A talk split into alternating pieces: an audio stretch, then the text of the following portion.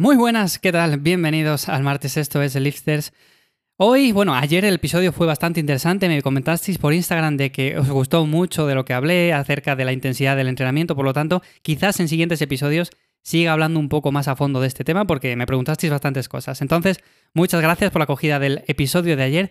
Y como digo, hoy quería hablar acerca de, del sol, básicamente porque llega el verano, bueno, ya estamos en él metidos, y mucha gente tiene la duda de todos los años de si es mejor echarse crema, eh, es mejor no echarse crema por el tema de la vitamina D, porque al final si tomamos poco el sol es mejor que nos dé sin crema. Bueno, un montón de cosas. Yo aquí voy a explicar básicamente lo que yo hago, que no quiere decir que sea lo mejor, pero sí que básicamente con lo que he leído, con lo que sé hasta el día de hoy, sé que es una opción de las mejores, o sea, de las más aconsejables, pero no quiere decir que se lo aconseje hacer a nadie. Básicamente esto es lo que hago yo y ya está, o sea, no tiene nada más.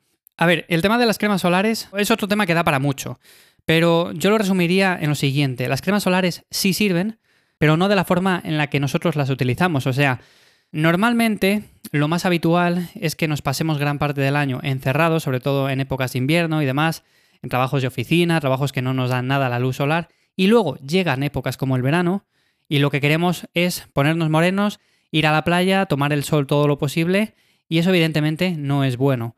Al final optamos por echarnos cremas solares y esto tampoco es un remedio que digamos que sea efectivo, porque realmente las cremas solares sirven, pero para otro tipo de cosas, como diré más adelante. Entonces, si haces eso que he comentado anteriormente, yo por ejemplo lo que intento es tomar el sol a lo largo del año durante la mayor parte de tiempo posible, o sea, aunque sea en invierno, si tienes una terraza interior o tienes algún sitio donde puedes, eh, aunque sea que te dé un poco las piernas, que te den los brazos en la cara, que te den la mayor parte del cuerpo posible, pero que sean 15 minutos diarios, ya no es lo mismo que no tomar nada de nada al sol.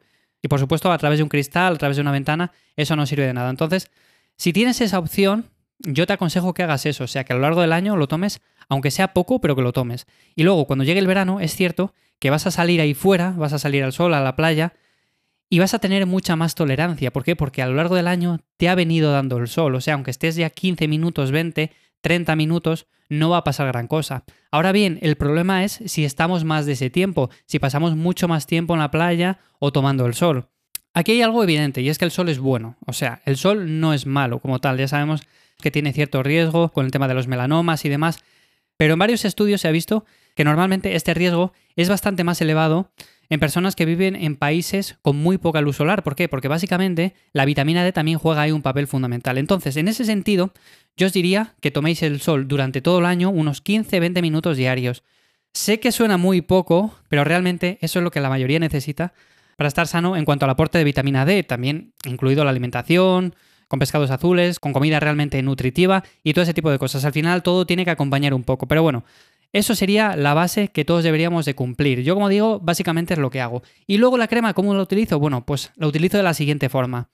Cuando llega ahora como el verano, que ha llegado y vamos a la playa a veces, si es que vamos este año unas cuantas veces, porque creo yo que de la manera que está la cosa vamos a ir, pero bastante poco, pero bueno, el hecho de que si vamos al final a la playa a tomar un poco el sol o lo que sea, si estamos más de ese tiempo de 15, 20 minutos, 25, cada uno tiene una tolerancia al sol diferente. O sea, yo por ejemplo lo tolero muy mal, a partir de los 15, 20 minutos o 25 posiblemente ya me empieza a picar un poco la piel y ese es un síntoma de que ya te está haciendo daño, daño entre comillas quiero decir.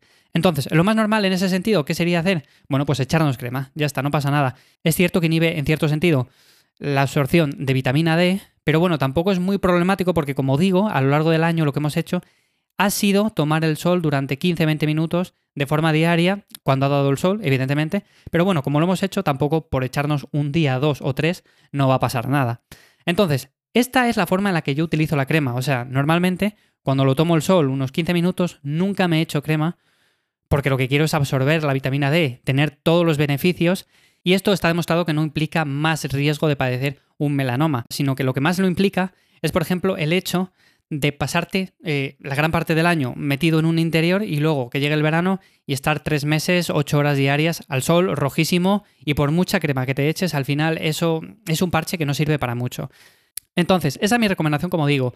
Tú te puedes echar crema durante todo el año, pero si tomas el sol realmente unos 10 minutos diarios, no tiene mucho riesgo. Entonces vas a obtener el 80% de los beneficios asociados a tomar el sol y no vas a tener apenas riesgo, el 80-20 que ya sabemos.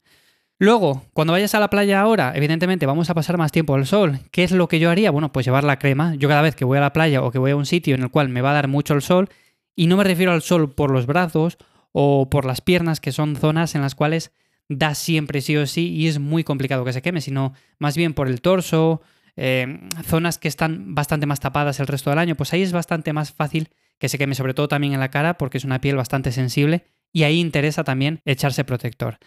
Entonces esta es la manera que yo lo he hecho. Cuando voy a la playa o a algún sitio, pues evidentemente cojo la crema, me la llevo y ese día me echo. Que sí, que inhibe en cierto sentido la absorción de vitamina D, pero que no pasa nada por un día. Realmente, al final, lo que queremos es estar lo más seguros posible y en este sentido lo estamos haciendo.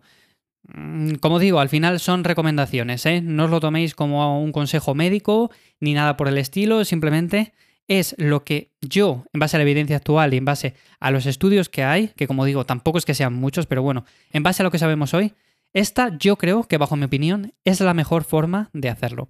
Así que sin más, esto es lo que quería comentar hoy, espero que te haya sido de ayuda el episodio. Cuéntame también lo que haces tú en los comentarios si me escuchas desde iVoox o en ivyamazares.com. También ya sabes que en arroba ivyamazares, tanto en Instagram como en Twitter, subo un montón de contenido cada día. Y sin más, como digo, bueno, pues muchas gracias por estar ahí y nos escuchamos mañana miércoles en un nuevo episodio de Lifters. Que pases buen día. Chao.